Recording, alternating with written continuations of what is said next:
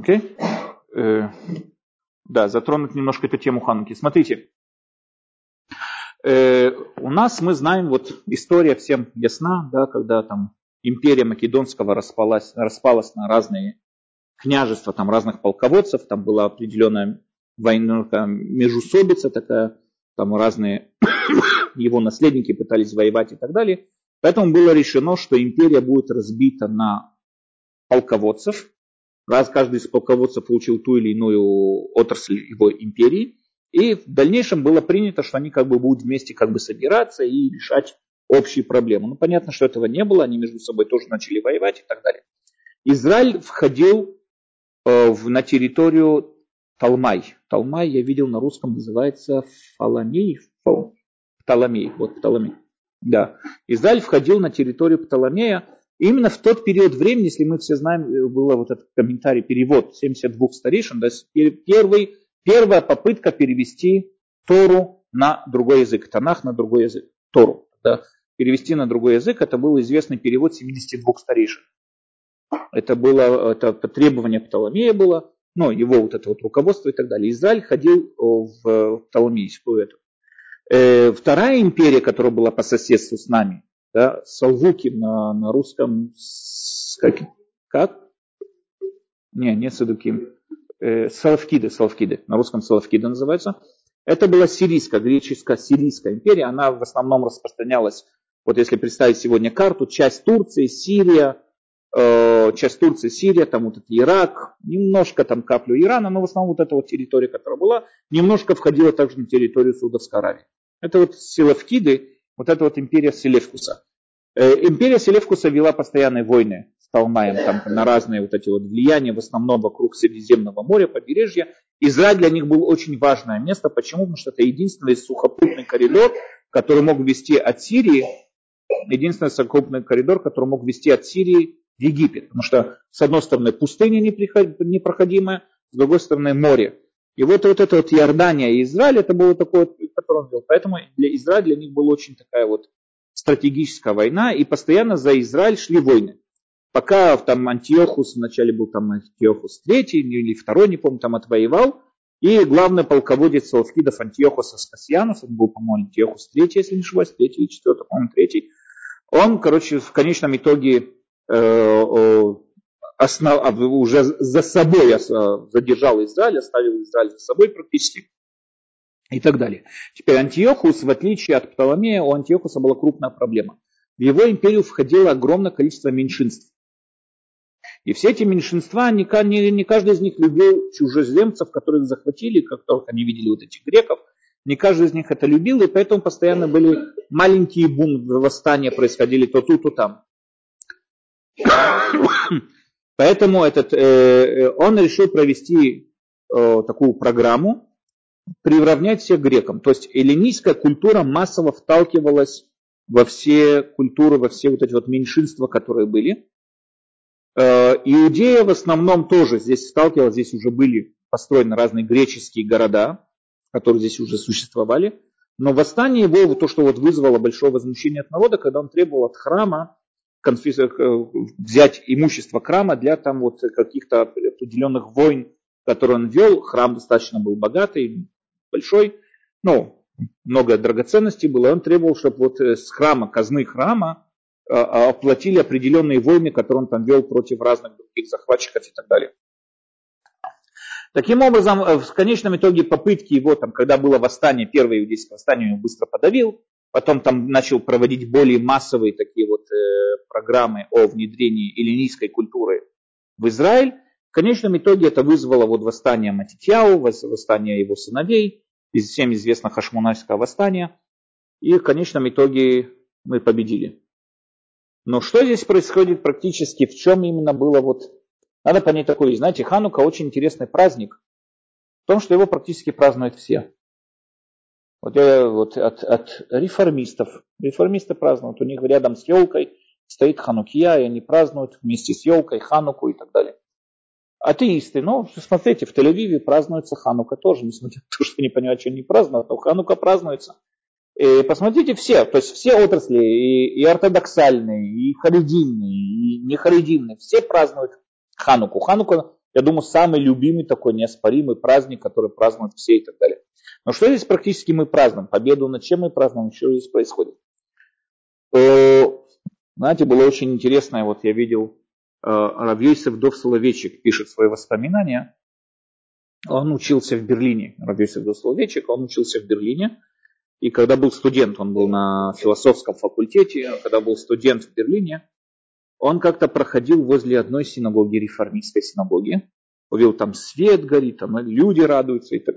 Это было не, извините, это было не реформистская, это была неортодоксальная ортодоксальная синагога. И он зашел туда, увидел, что там празднуется Ханука, и он слышал речь равина этого синагоги. Надо заметить такую вещь, что неортодоксальная синагога, включая реформистские синагоги, были очень против э, создания э, организации помощи еврейским беженцам. Это после Первой мировой войны. Было очень много беженцев из Польши, много очень беженцев из вот этих вот стран, которые проникли в Австрию и Германию. И эти же евреи были против э, беженцев, которые пришли из Польши и так далее. Я он слышал там, как Равин выступал и говорил, что вот мы, мы не просто так выступаем против беженцев из Польши и так далее, имеется в виду еврейские же беженцы, а мы идем по стопам макаби, макабийцев, хашмунаим, так же, как они вот защищали. То есть он перевел вот эту всю хануку на борьбу против своих же беженцев, братьев и так далее. То же самое он говорит, что он помнит, когда вот в России одна из, э, из газет, евре, еврейских коммунистических газет, там редактор газеты пытался всеми силами доказать, что хашманы были коммунисты, практически были за равенство, за коммунизм и так далее. То есть мы видим, что все практически пытаются как-то Хануку подставить под себя, все как-то в Хануке видят что-то такое, вот, вот и сравнять себя с Ханукой и так далее. Но по-настоящему надо заметить такую вещь. Смотрите, что не поделили евреи и греки в общем?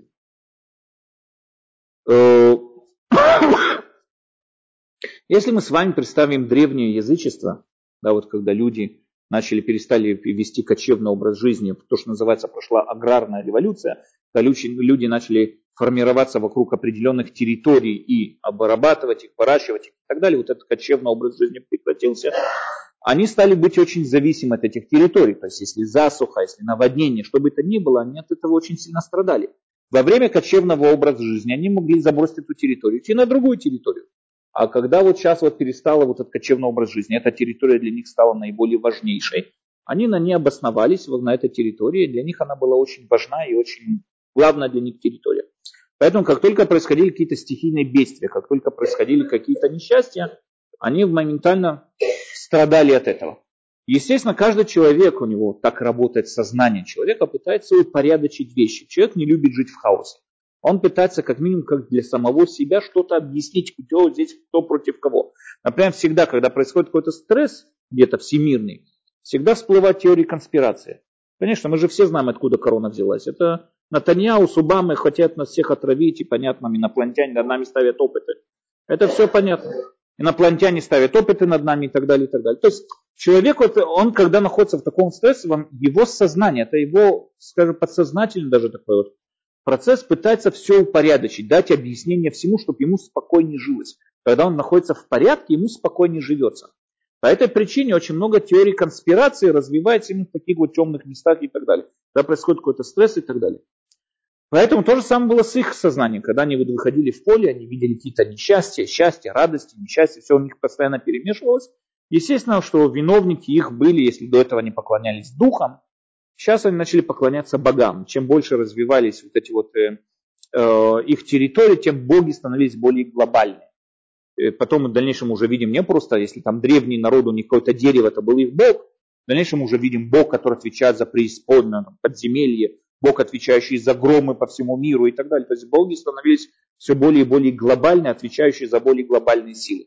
Но в основном теория была, звучала очень просто. Мы живем среди богов, боги там между собой крутят всякие интрижки, там у них свои Санта-Барбара происходит и всякое такое, а мы должны терпеть, мы ничего не поделаем. Я всегда привожу этот пример.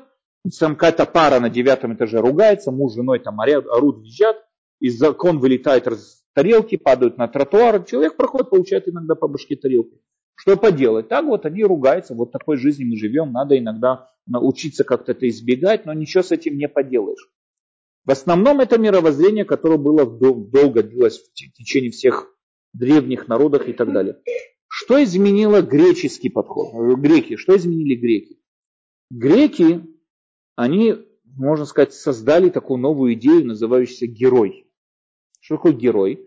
Если мы возьмем греческую мифологию, мы видим, что центром всех событий становится человек. Вдруг в их мифологии, там получеловек, полубог, конечно, там сам человек не может против богов пойти, но всякие Геркулесы, Ахиллесы и всякие такие вот герои вдруг вставали и там брали судьбу в свои руки, воевали и так далее, выходили воевать даже против богов, иногда принимали в божественных войнах участие и побеждали и так далее, и так далее. Греки выставили человека вперед. То есть человек был как герой, он был впереди всех, и в их сознании уже человек не должен был просто быть таким терпилой, да, терпеть там то, что тарелки падают на голову, а человек уже мог взять судьбу в свои руки и понимать и так далее. Поэтому греки дали очень большой толчок человеку в попытках познать, осознать все вокруг происходящее. То есть первые, вот чем отличается греческая философия от, допустим, вавилонская, я не знаю, можно ли назвать философия, но от вавилонских древних писаний, шумерских древних писаний. Греки пытались осознать, из чего все сделано. То есть мы никогда не увидим, что вавилонские мудрецы что-то писали. Они описывали разные события, и по этим событиям что-то вычисляли. Но греки этим не удовлетворялись. Они пытались познать основу, из чего создан мир. Один пришел там, э, к тому, что мир создан из воды, другой говорит, мир создан из, из праха, из огня, из дыма. То есть все это состояние под, под, понять источник всему, понять что, где и как, понимая, что если мы будем это знать, понимать, как все построено, мы сможем взять судьбу в свои руки практически. Нам понятно, что есть разные ситуации, есть разные эти, но мы сможем взять судьбу в свои руки. У греков герои, которых вот они ценили, да, это были те люди, которые кидали вызов богам, которые скидывали с себя вот это вот оковы, власти и так далее, и так далее. И они вот выходили вперед и, и, и боролись за себя и так далее. Само по себе эта идея неплохая. Например, мы знаем, что мудрецы очень ценили греческую культуру. Например, в субботу, по закону Мишны, в субботу нельзя писать. Но в чем разница между писанием и рисованием? Рисовать тоже нельзя. Но что такое писание? Писание это если я пишу или на иврите, или на греческом. Если я пишу, допустим, на китайском, это не писание, иероглифы, это рисунок. В субботу нельзя рисовать тоже. Но это уже не запрет писания, это запрет рисования. То есть остальные буквы считались какие-то символы, но не несущие какого-то смысла, в отличие от греческого алфавита, и в отличие от ивритского алфавита. Поэтому буквы ивритские и буквы греческие считались буквами, а другие буквы считались рисунками. Греческий язык считался языком достойным даже ивритского языка. Поэтому было мало возмущений того, что когда там переводили вот эти 72 старейшины перевели Тору на греческий язык, это было достаточно нормально. То есть это Тора, которую можно было читать, учить и так далее. То есть это было нормально. Греческий язык считался хорошим языком. Греческая, более того, логика, которую нам придали греки, мы видим, что она активно начала использоваться э, Хашмон, вот, вот после столкновения с эллинийской культурой в исследовании Торы. Нам известна есть мифология о встрече э, Шимона Цадик встретился с Александром Македонским. Практически эта встреча состояться не могла. Между ними, по современным историкам, разница где-то в сто лет. Но вряд ли они встретились. Но Шимона Цадик во всех еврейских рассказах, Шимона Цадик олицетворяет культуру, еврейские ценности. Александр Македонский, понятно, олицетворял гречество, греческие ценности, эллинийскую культуру, которую он внедрял и так далее. И описывается их столкновение, которое было. Интересно, вот мы как-то с вами говорили, по-моему, на эту тему. Там сказал, э, Шимон Ацадик сказал Александру, что все наши дети, которые родятся после этой встречи, будут называться Александром. Вот мы, все дети, которые родятся, будут называться Александром. Если мы с вами откроем еврейские рукописи, Мишнайот, да, ну, Мишна, Талмуд, нету Александров. Одно, или он его обманул, вышел, значит, Зачем тогда записывать? Ну, подумаешь, скажи, все наши девочки будут называться Машей. Ну, ну нету, нету. Есть то тут, то там какие-то Александры встречаются. Надо сказать, что это было массовое название евреев. Все евреи, которые родились, называются Александры. Мы не видим, мы видим много разных имен. Илель, Шамай, Шмай, Автальон. Александра нет. Мы нигде не встречаем массового названия Александра. Что это имелось в виду вообще-то мифология? Кроме того, там написано, что Александр увидев его, упал с коня и сказал, что этот старец идет всегда перед ним в бой, и так далее, и так далее. Там и всегда вот перед каждой битвой он видит этого старца, который его ведет за собой. Что Шимон Ацадик приходил во сне Александру и говорил ему, как воевать там с, с персами. Какая нафиг там разница вообще, как с персами воевать и зачем это надо было делать. И в чем говорится здесь? Некоторые комментаторы да, современные пытаются понять, что это, весь этот рассказ это мифологическая аллегория. То есть надо понимать, как относиться к еврейской мифологии, как ее понимать, как ее расшифровывать. Тора нам описывает о столкновении двух цивилизаций. С одной стороны была эллинистская цивилизация культура, с другой стороны иудейская цивилизация культура, которые столкнулись вместе. И теперь говорит ему Шимона Цариг, ему говорит такую вещь. Каждые дети, которые у нас породятся. Рамбан пишет, что порождение касается не только биологических детей, порождение касается идей, выводов, которые я делаю. Да, я делаю вывод какой-то определенный. Это можно сказать тоже, я породил идею, я породил какой-то вывод. Имеется в виду, то есть по-простому можно сказать, что Шимона Цадик встретив, опять же в этой мифологии, когда они не могли встретиться изначально, ну, допустим, вот, если взять эту мифологию, имеется в виду то, что он ему сказал, что все наши остальные выводы, которые мы будем совершать, мы будем совершать через эллинистский подход. То есть использовать логику. Мы с вами знаем, что Тора, э, у нас есть 13 принципов толкования Торы. Да? Если мы с вами посмотрим все, как Рамбам пишет, они все берут свое начало, берут все свое начало из логики, логики Аристотеля. В основном все они из логики Аристотеля. То есть, спасибо. Имеется в виду то, что, имеется в виду то, что Тора с того момента толковалась по, по логике. Мы используем греческую логику, мы используем греческое понимание для толкования Торы, для правильного совершения, правильных, совершения правильных выводов и так далее. Период после Шимона Цадик это был большущий толчок к развитию именно устной Торы. Когда устная Тора перешла, я не помню, с вами разговаривал как-то или нет про реформы, которые провел Эзра, я не помню, с вами рассказал про реформу Эзра. Эм, надо, как-нибудь надо будет отдельно говорить. Эзра был человек, который произвел крупнейшие реформы в еврейском народе после возвращения из Вавилона. Практически мы сегодня живем именно по реформам Эзра. Одна из реформ, которую он провел, то, что открыл Ешивы. То есть до Эзры Тора передавалась только через жрецов.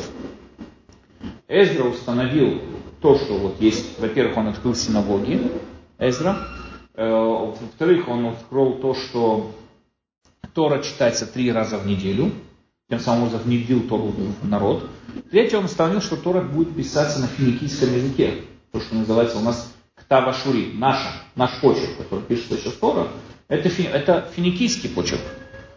Древняя Тора, если вы когда-нибудь видели древний алфавит еврейский, видели когда-нибудь? А? Да. Да, есть такие, на пал, ну, такой палочкиный, он, он такой странный, видели, когда кто-нибудь видел когда-нибудь? Он такой вот, его очень понятно, потому что когда вот в то время, когда он еще был семитским языком, в основном вырезали, выцарапливали его на воске или вырубали на камнях, это было намного легче вырубать и вырезать палочками такими. А ширийский, а вот это то, что называется ктава шири сегодня, финикийский почерк, он его намного было легче писать. Лучше, когда уже начали писать, чернила уже производили чернила и так далее, его было намного легче писать. Он был более бытовым алфавитом для еврейского народа, и Эзра переписал Тору на этот почерк. То есть оставил Тору, как она и есть, да, слово в слово, только заменил сам шрифт.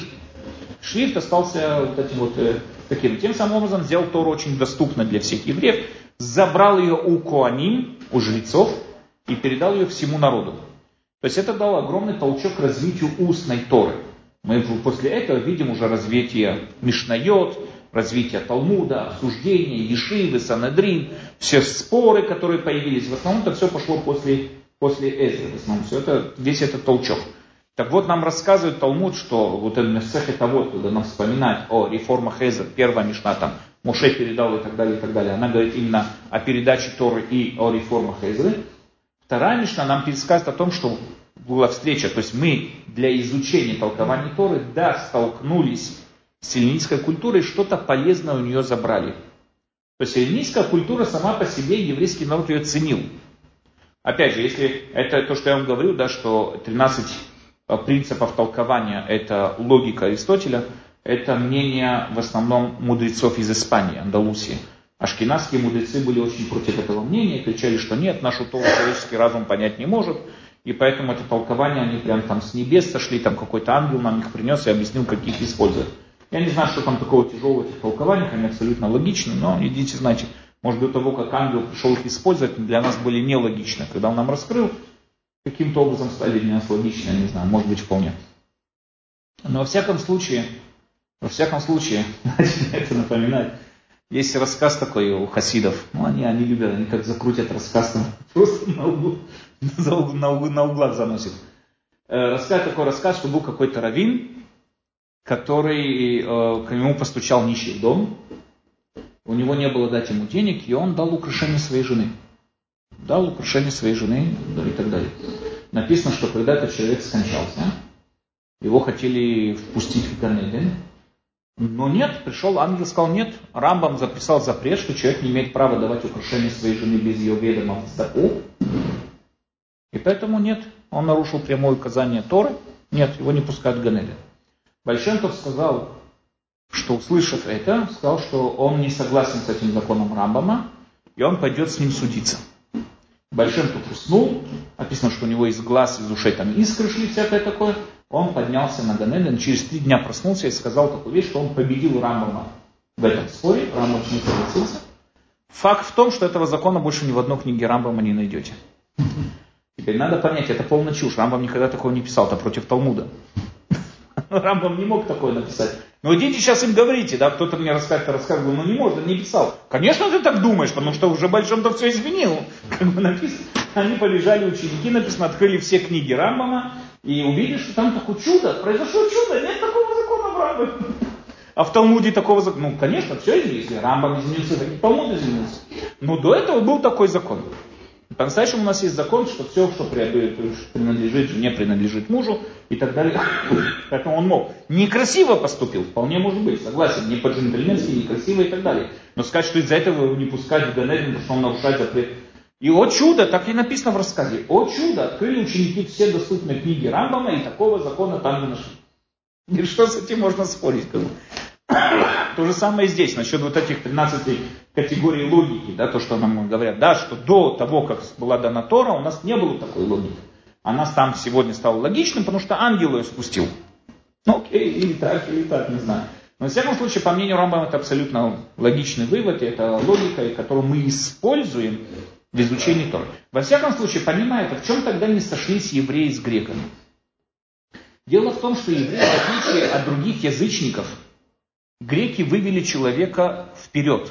То есть, если другое, если люди были просто как какие-то непонятные, там, знаете, среди, крутились там под ногами богов, вдруг люди вышли вперед и люди стали главными. Но в чем проявлялся человеческий героизм? В том, что они скинули себя оковы, скинули себя рабство богов и могли взять судьбу в свои руки. Иудаизм тоже проталкивает идею того, что человек совершенно свободный. Мы с вами видим в Рамбаме о том, что у человека свобода выбора, мы видим с вами в Рамбаме о том, что человек абсолютно свободен, и он способен на все, он способен изменить весь мир. Мы с этим согласны, что человек, он не просто влияемый своей судьбой и ничего. Нет, он способен повлиять на весь мир, он способен изменить все, и это иудаизм это тоже видел. Только в чем их разница была? Разница в понятии, что такое герой. У греков герой был тот, кто скидывал в себя все оковы и делал то, что считал правильно, то, что нужно. У евреев герой это наоборот тот, кто одевает на себя оковы. Тот, кто принимает на себя служение Всевышнему и полностью ему подчиняется. Это называется герой. То, что мы говорим, то, что вот вначале мы сказали, что такое бога, богобоязнь и бога, вот эта любовь к Богу, это когда я принимаю на себя все вот эти вот, принимаю на себя служение Всевышнему. Именно это и есть герой. Кто такой герой в еврейском народе? У нас написано «Мио Агибор Акувеше Тицро». Да, у нас есть вот Мишна в Масах это вот, который ставит нам правильное понятие такое, ну, с точки зрения иудаизма. Мио Ашир Асамер Бехейко, Мио Ахахам Алумед Микола, да, у Мио Агибор Акувеш Эт Ицро. Кто такой герой? Герой это не тот, кто Медузе голову отрубил, или кто там трехглавому псу, там, не знаю, тоже голову поотрубал, или там циклопу глаз выкол. Это не герой. Герой тот, кто умеет контролировать себя, властвовать собой и подчинить себя единственной властью. Чем больше он подчиняет себя под эту власть, тем больше он герой. Таким образом, наше нисхождение с греком происходило из-за того, что Мы спорили за одну клетку, за определение, что такое герой. У греков герой это наоборот человек, который снимает себя подков, ведет себя абсолютно, абсолютно свободный образ жизни. У иудаизма герой наоборот человек, который подчиняется абсолютной власти. Принято сегодня разделять, сказать, что две культуры привели к развитию э, западного, западной цивилизации. Греки привели к развитию науки, к развитию логики, науки и так далее. Иудаизм привел к развитию морали. Это очень понятно. Что собой означает моральный поступок? В чем разница между моралью и этикой? Этика говорит мне о правилах поведения в обществе. Если я хочу жить в этом обществе, ну, не чавкай за столом, правильно, там, кушать закрытым ртом и так далее. Почему? Это не имеет никакого отношения к моральному не Так некрасиво. Хочешь, чтобы тебя люди в гости приглашались и вези, вели себя как следует. То есть определенные законы этики касались правильного поведения в том или ином обществе. Мораль – это что-то другое. Мораль – это не этика. Это вещь, объясняющая мне, почему сам поступок сам по себе он плохой. Вопрос, как мы уже не раз задавали его, может ли существовать мораль без Всевышнего? Кант приводит в отдельной книге своей, там у него есть Бикор, это Твунат и Ура, где он приводит там, классифицирует доказательства о Боге трех видах, да, у нас есть э, три вида доказательств. В другой книге, не помню, или в Агдамот, или в какой-то другой книге, он приводит четвертое доказательство, говорит, что доказательство от морали. Он говорит, что это самое такое серьезное доказательство о существовании Бога, которое можно привести. То есть, человек, который, я ему задаю вопрос, можно и убивать, кому-то задаю вопрос, можно убивать или нет. Если человек мне скажет, что убивать нельзя, почему? Почему нельзя убивать? У меня есть злобный сосед, вот мне соседи вообще там задолбали, надо мной строить уже полгода, не знаю, уже полгода, как ведется стройка. Чего мне не пойти их и не убить? И мне будет тихо, и другим соседям будет весело. И что мне это не делать? Что мне можно ответить на этот вопрос? Можно сказать, тебя в тюрьму посадят. Хотел бы ты жить в обществе, где всех будут убивать? Правильно? Или, или ты убьешь ты, убьют тебя. Но это не объясняет мне, почему поступок плохой. Мне это объясняет, почему мне невыгодно это делать. Невыгодно, потому что тебя полиция арестует. Невыгодно, потому что ты разорвешь э, общественные нравственности, и тогда начнут убивать все один другого. Хотел бы ты жить в обществе, которому убивают.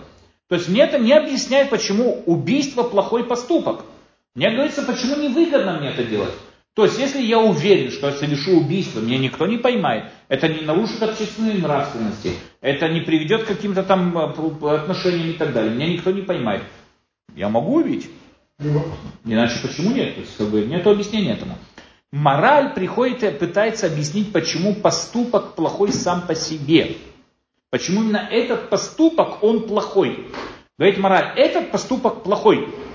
Даже если меня никто не поймает, убивать плохо. Кто сказал? Откуда она черпает свои полномочия, говорит мне о каком-то поступке, который хороший, какой плохой? Откуда это берется? Почему вдруг это? Кто решил? Кто решил, что этот поступок плохой? Я думаю, что убивать это хорошо. Особенно вредных соседей. Почему нет? Кто решил, что это плохо? Здесь по-настоящему атеисты могут ли они быть моральными людьми? Да. Но могут ли они объяснить источник этой морали? То есть могут ли они быть постоянные в этой морали? Практически нет. Мораль может браться только от того, что я утверждаю, что есть какая-то высшая власть, стоящая выше меня, и власть сказала, что, это, что этот поступок делать нельзя. Тем самым нарушая этот поступок, я делаю что-то плохое. Тогда у меня есть объяснение правильности или неправильности морали. Тогда у меня есть мораль. Если нет никакой власти, стоящей выше меня, то есть с точки зрения атеиста, ну если он такой настоящий атеист-философ, такой сочный атеист, с его точки зрения нет никакого объяснения, почему этот поступок плохой. Почему нельзя воровать? Почему нельзя обманывать? Что мне, а как он мне может ответить на поступок, почему нельзя обманывать? Невыгодно? Мне выгодно. Я подаю, там, не знаю, человек подает каждый год какую-то декларацию в налоговую инспекцию. Почему ему не обмануть? Добавить, там, понизить ноль, добавить ноль, всякое такое. Почему нет? Потому что нам говорят, это очень неморально. Что значит неморально? Если нету власти, стоящей выше меня, практически нет никакой морали. У греков нету даже слова, ну, я не знаю там точно, но в основном, когда Аристотель писал, они писали о этики. Этика Никомаха и так далее. Что такое этика? Этика – объяснение, как мне правильно вести и жить в обществе, и как мне правильно строить общество. То есть я хочу построить правильное общество, поэтому нельзя убивать, воровать и так далее, и так далее. Я хочу построить правильное общество, поэтому слабый должен защищать, сильный должен защищать слабых. То есть, опять же, это переходит на выгоду. Мне выгодно делать так для того, чтобы жить в правильном, хорошем обществе. Моя цель это построить мощное, сильное государство, поэтому я веду себя так-то и так-то. Но это ни в коем случае, никоим образом не объясняет, почему сам поступок плохой, и может ли вообще быть какой-то поступок, который в определении своем плохой поступок. Этого быть не может. Это может быть только, только у монотеистов. Только человек, который верит в одну единую власть, он может прийти и сказать, это единая власть, сказала, что этот поступок плохой, и поэтому само его нарушение плохое. Это относится ко всем, то, что мы называем моральным или неморальным поступком. Но если нет единой власти, практически нету морали. Опять же, люди могут морально себя вести, но они не смогут объяснить, почему они себя так морально ведут. Объяснение, почему так себя ведут, у них быть не может. Все то время, что нет веры в одного единого Бога практически. Таким образом, иудаизм своей верой в монотеизм, вера в единого Бога, он не привел развитие науки, на иудаизм никогда этим не занимался. Этим в основном логика, исследования мира, этим занимались в основном греки. Ну, скажем так, греческая культура положила этому начало. Но начало морали, такое понятие, как мораль, а в чем особенность морали? Что я сейчас, если вижу человека, который ведет себя аморально, я могу его обвинять в этом. Я вижу человека, не знаю, избивает какого-то слабого человека, издевается над слабым. Я могу прийти и сказать, ты сволочь, что ты так делаешь? Почему ты так делаешь? Почему? Потому что мне пора, понятно, что мораль обязывает его тоже. Он, может быть, не знает об этой морали, он, может быть, не принимает эту власть, но мне понятно, что та общая власть, я как моральный человек, та общая власть обязывает его тоже. То, что он так себя не ведет, это его проблема, но он как бы сволочь за то, что он так себя не ведет. Если нет морали, я не могу с какой бы то ни было претензией прийти тому или другому человеку, который, там, не знаю, талибы убили какую-то женщину в себе в деревне, там, забросали камнями, что могу, какой претензии могу к ней прийти? Что вы сделали? Они, они хотят так вот, да? Хотите жить в государстве, где будут женщин забрасывать камнями? Да, конечно. Хотите, чтобы там, не знаю, там слабых убивали? Да, конечно. Чем, что, какие претензии мне к ним могут быть?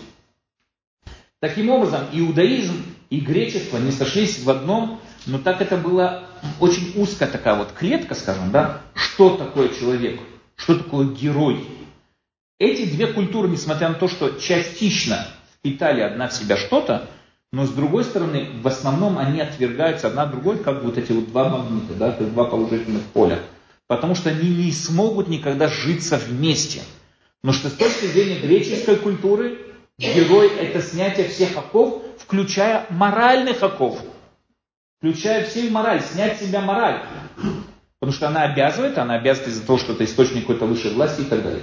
Точки зрения иудаизма эта идея не, не сходится с точки зрения иудаизма с греческой, потому что наоборот иудаизм за принятие абсолютно власти над собой, за подчинение этой власти, и оттуда порождается сама мораль. Опять же, я подчеркиваю, потому что часто люди это не понимают. Когда я говорю о моральном поступке, это тот поступок, который определяется как плохой поступок во что бы то ни стало.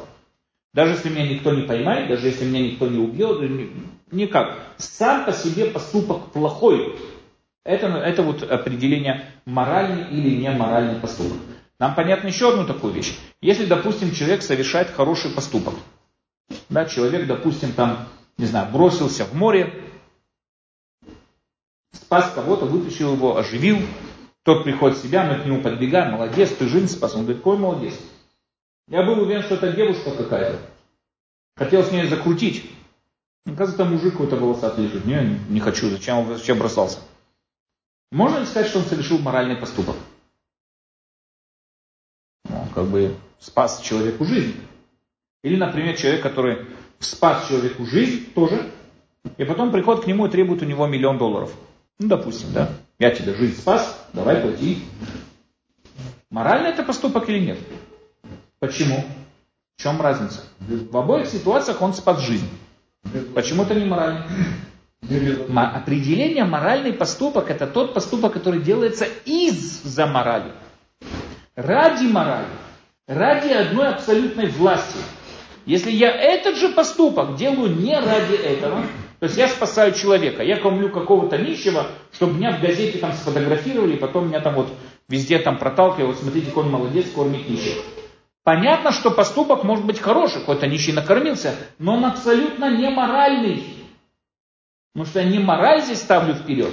Я не делаю это ради одной, одной единой власти. Я делаю это ради себя. Таким образом, иудаизм нам установил, иудаизм нам установил такое понятие, как мораль которое может существовать только в рамках монотеистической веры. У язычников морали быть не может. По той причине, что у них нет одной абсолютной власти. Если я поклоняюсь тому или иному Богу, я поклоняюсь ради своей выгоды. Я приношу жертву приношения Посейдону, чтобы море было тихо и спокойно. Если я финикийц, принесу, принесу этому Дагону. А если я римлян, принесу Нептуну. Но я хочу, чтобы море было тихо и спокойно. Я поэтому и приношу эту жертву приношения. Там моралью не пахнет. То же самое я привожу пример всегда, если я приношу кому-то коррумпированному чиновнику конверт с деньгами.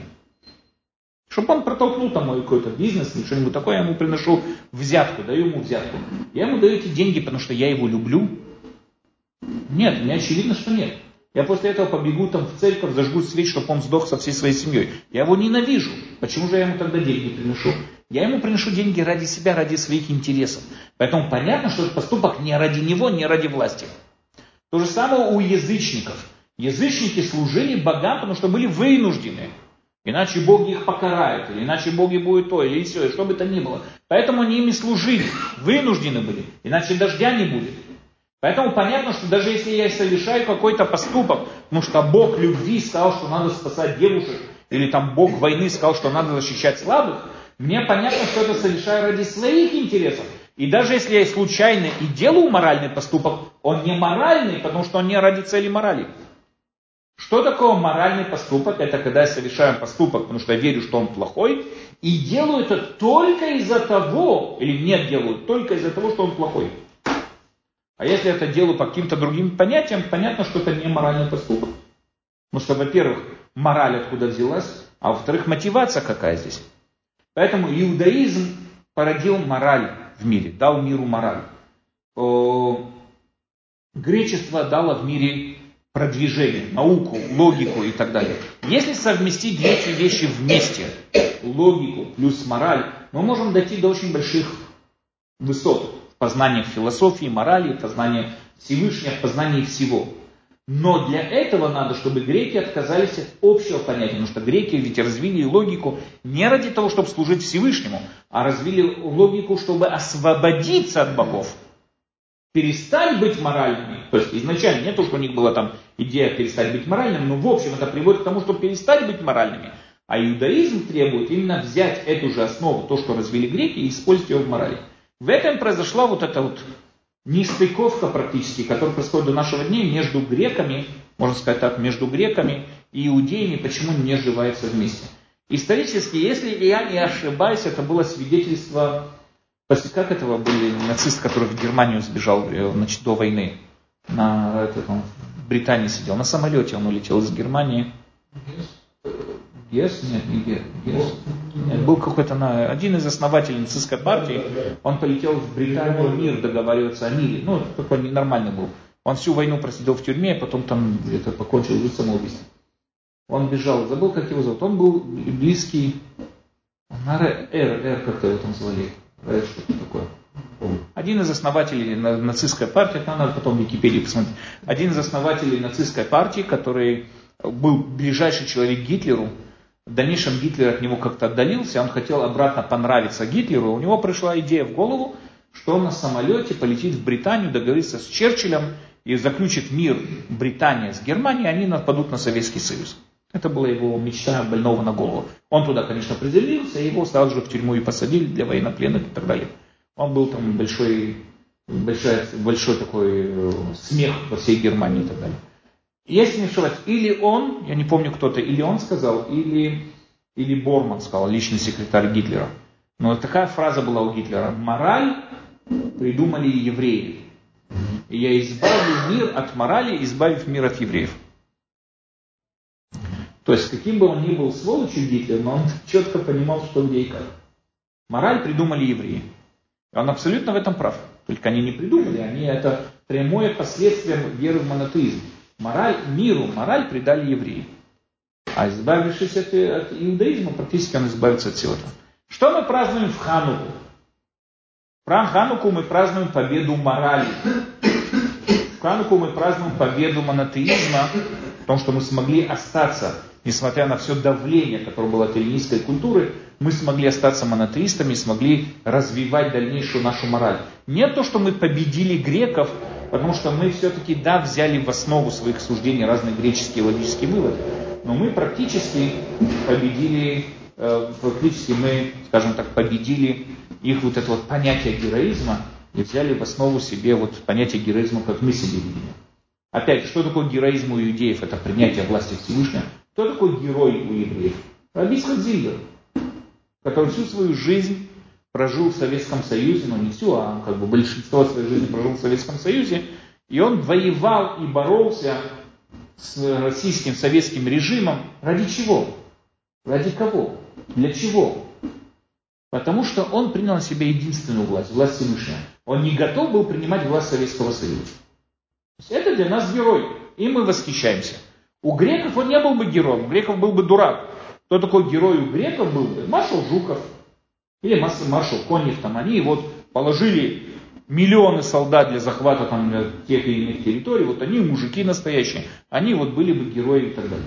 Таким образом, мы не можем житься изначально. С другими язычествами мы могли бы житься, может, не вместе, но мы говорили о разных темах.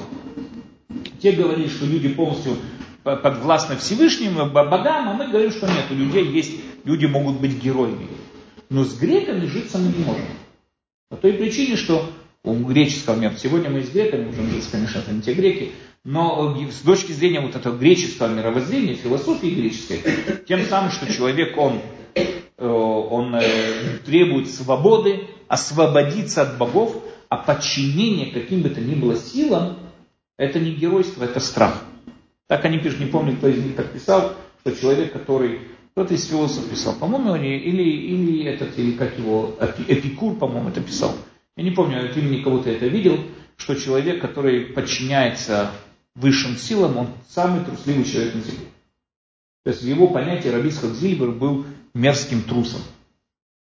В нашем понятии Рабисхак Зильбер он высший герой. Максимальный герой, до которого можно дойти. В этом не было практически наше несогласие, нестыковка. Теперь мы с вами видим в дальнейшем все еврейство в книге Рамбама. Мы бы из Раташем там, в дальнейшем будем разбирать Мурейна Лухню и так далее. Книги Рамбама очень много взяли в основу именно греческую методику анализа текста, греческую методику изучения всего этого. А, другие тоже, не только Рамов, там, если взять других, так они взяли каламскую методику изучения текста и так далее. То есть мы не против того, чтобы взять полезные вещи с других культур. Только вопрос ради какой цели. Если то, что мы используем греческую логику, это не означает, что поэтому как бы предатели иудаизма и так далее. Нет, мы используем греческую логику в, в, в изучении и усилении нашей веры во Всевышнего. Тогда это нормально. Но если мы используем греческие выводы, тогда это уже проблема. То есть как бы сегодня, на сегодняшний день мы с вами видим многие еврейские книги, включая Талмуд, включая строение, например, само понятие как Санедрион, Санедрин, Санедрион, это было греческое понятие Совета старейшин и так далее, которое было в многих греческих городах было принято такая вещь. И они практически, это тоже не еврейское, то есть это идея взята от нееврейского народа, но она была принята еврейством. И она развивала устную Тору. И так далее, и так далее. Практически в Ханку, Байзат Ашем, когда мы зажгем с вами свечи, мы должны помнить об одном. Это победа монотеизма над греческой культурой и так далее. Окей, давай, уже у нас, давайте три, три минуты успеем. Я хочу просто... Давайте мы с вами вкратце закончим.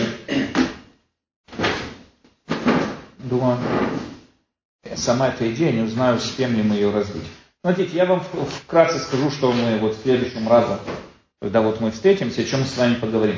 Одно из сильнейших вопросов в Торе касается того, что Всевышний сказал, я усилю сердце фараона. Всевышний посылает Муше, фараону, сказал ему, знай, фараон тебя не отпустит. Почему я усилю сердце фараона? Ну, так где здесь было? А? Что? Решил его Так что он так- Зачем тогда фараона наказывать? Я же объяснил, зачем. Нет, конечно, есть. Я вас спрашиваю. Силу О, есть такой, Нахон, вы правы. В основном Рамхаль приводит такое там пояснение, это его идея Рамхаля, что так как Всевышний хотел проявить свою мощь, но опять же это против Рамбама, потому что если мы исходим из того, что чудеса предназначены для проявления воли Всевышнего, если вы помните, Рамбам говорит, что чудеса это фу-фу-фу, ни в коем случае не показывает, не проявляет волю Всевышнего, а именно постоянство. Но если мы возьмем в основу того, что чудеса предназначены для проявления воли Всевышнего, да, тогда понятно, там говорит, предлагает нам Рамхаль, но это идея многих мистиков, что Всевышний не хотел, чтобы фараон моментально отпустил еврейский народ, потому что тогда в дальней такой ситуации как бы э, он поэтому, а чудеса надо было проводить, поэтому он решил сбалансировать, то есть он усилил его сердце в отношении того, что вот, э, чтобы он удерживал эти удары, но это как минимум дало ему свободу выбора и так далее. Есть такое пояснение, нахон есть такое объяснение. Э, Но с точки зрения Рамбама, Рамбам здесь, как мы увидим с вами дальше, идет на очень большой шаг. И Рамбам нам говорит такую вещь, что по-настоящему фараон не получил наказание за то, что не отпускал еврейский народ. Не получил за это наказание. Он получил наказание за то, что до этого в начале книги Шмот сказал фараон, давайте поработим и будем издеваться над еврейским народом. Наказание было в том, что у него отменили свободу выбора. То есть у него забрали свободу выбора, это было его наказание. И здесь Рамбам говорит такую вещь, что по-настоящему человек может докатиться в своих поступках до такой степени, что у него уже в дальнейшем выбора быть не может. Все, он лишен какого бы то ни было выбора. И поэтому все остальное он уже видит, он уже понимает, что он получит по мозгам. Он уже понимал после первого удара, что лучше с Муше не связываться. Но он опять же и второй удар, и третий удар, и десятый удар. Все потерял, полностью все потерял, правильно? Но у него уже не было выбора. И это было его наказание. То, что у него отобрали выбор. И так Рамбам объясняет многие из таких, вот то же самое про усиление сердца Сихона и так далее. Это можно понять тем, что по мнению Рамбама каждый, каждое из наших действий, если оно на постоянной основе, вырабатывает то или иное качество. То есть если человек, он постоянно привык никому-то не помогать и не давать, у него уже до такой степени жадность, выработал жадность, что ему уже практически невозможно изменить это качество. И здесь очень важно, несмотря на то, что мы с вами видели, что Рамбам постоянно на постоянной основе проталкивает свободу выбора. На постоянной основе абсолютную свободу выбора. Но Рамбам говорит, что знай, что есть граница, которую если ты придешь, ты потеряешь эту свободу выбора. Ты больше уже по-другому выбирать не сможешь. Нам это известно от разных, там, не знаю, зависимостей. Люди, которым в своих глазах он прекрасно понимает, что азартные игры разрушают его семью. Он прекрасно понимает, что его зависимость к наркотикам разрушает его семью. Или что бы то ни было, но он уже не может сдержаться. У нас классический пример такого, если вы знаете, есть наказание Бен Суреру Море, такое в Торе приводится. Если сын украл у отца там какое-то количество вина и количество мяса и съел его, родители выводят этого сына к воротам города, говорят, этот наш сын у нас украл мясо, не слушает нашего голоса и так далее. И все дружно его знакомят с блужниками этого города. То есть его там забивают камнями и так далее. Э, что, какой? Сама, сама Гмара говорит, что если присмотреться к Торе, там требуют таких условий, что этого события быть не может. Не может, оно не может сойтись. По мнению Рамбама, в основном наказания, которые приписаны Санедрин, они сбыться не могут. Нет такой практики. Это надо быть очень изо всех сил стараться, чтобы Санедрин тебя убил. То есть это надо прям, вот не знаю, выкручиваться и стараться, чтобы Санедрин тебя убил. Но практически этого невозможно. И говорится про Бен Суреру Муре, что этого наказания быть не может. Не может такого быть. Говорит Тора, ну для чего тогда это пишется? Во-первых, почему его вообще убиваем? Ведь интересно, что Бен Суреру Муре это этап до бармицвы, где-то полгода до бармицвы. Он еще ничего не нарушил. Ему еще не бармицвы нет, он еще не совершеннолетний. За что мы его убиваем? Говорит Марай, мы его убиваем за дальнейшее. Если он уже докатился до такого состояния, знай, что он в дальнейшем уже от этого не отойдет, и он будет убивать людей и грабить для того, чтобы украсть себе вино и мясо. Таким образом, Бен Суреру Море, мы его убиваем из-за будущего. Говорит Гмара, ну этого невозможно, ну в общем там все эти условия со свидетелями, то все там практически это невозможно, чтобы оно состоялось. Говорит Гмара, да, оно его быть не может, его никогда не было. А зачем это учим? Чтобы, чтобы понимать последствия. Чтобы мы понимали, до чего может докатиться человек, у которого выработалась зависимость. До такой ситуации, что единственное, что может его спасти, это смерть. Таким образом, мы с вами видим, что сам человек может довести себя до того состояния, что он теряет свободу выбора. И он теряет свободу выбора. То же самое было с фараоном, то же самое Рамбам перечисляет многих других э, э, героев там Тор, где написано, что у них было усилено сердце, и они совершали всякие глупости. Почему? Там у нас Сихон, например, представьте себе, вы король маленького городишка, такой там, что это, город, наверное. К вам, ну, как минимум описывает Тора, приходит толпа вооруженных 600 тысяч вооруженных мужиков. Ну, вот прямо вот он, заполняет весь горизонт. И они просят у тебя, дорогой, дай пройти по твоей территории, мы обещаем, мы ни водички не возьмем, ни цветочка не сорвем, только дай пройти по твоей территории. Ну как бы поступил бы нормальный мужик? Ну конечно, что ну, проходите, как бы. Нет, Сихон вооружился и там со своей дружиной пошел с ними воевать. Что, дурак что ли? Ответ да, дурак. Почему? У него выбора не было. Почему не было выбора? Потому что поступки до этого привели его к тому, что у него было, что он отказал, потерял свою свободу выбора.